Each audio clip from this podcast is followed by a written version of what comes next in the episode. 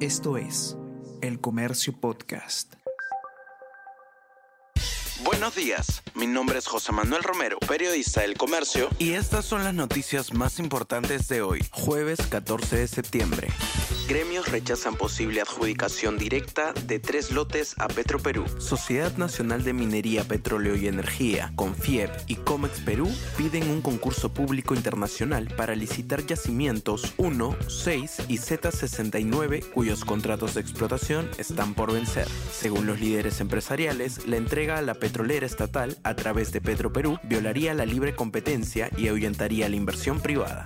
Congresistas cuestionan permanencia de ministro Jorge Chávez en el gabinete. Titular de defensa fue interpelado por muertes en el Braem. Aunque algunos legisladores sugirieron su salida del Ejecutivo, ninguna bancada presentó hasta ayer una moción de censura. Tres bancadas pueden definir el futuro de los siete miembros de la Junta Nacional de Justicia. Solo con Fuerza Popular, Perú Libre y APP se suman 45 votos. Legisladores dicen que no apoyan necesariamente la destitución.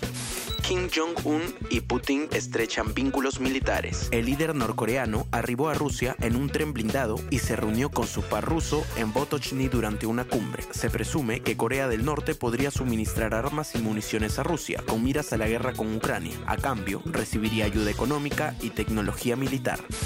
Con el liderazgo de Varillas, Perú enfrentará a Noruega desde este sábado en el Lawn Tennis. A cargo de Luis Horna, Juan Pablo Varillas lidera el equipo nacional que enfrentará a Noruega el sábado 16 y domingo 17 de septiembre en las instalaciones del Club Lawn Tennis de la exposición Estadio Hermanos Bus. El último juego de Juanpi fue ante el estadounidense Taylor Fritz, quien lo derrotó en la segunda ronda del US Open.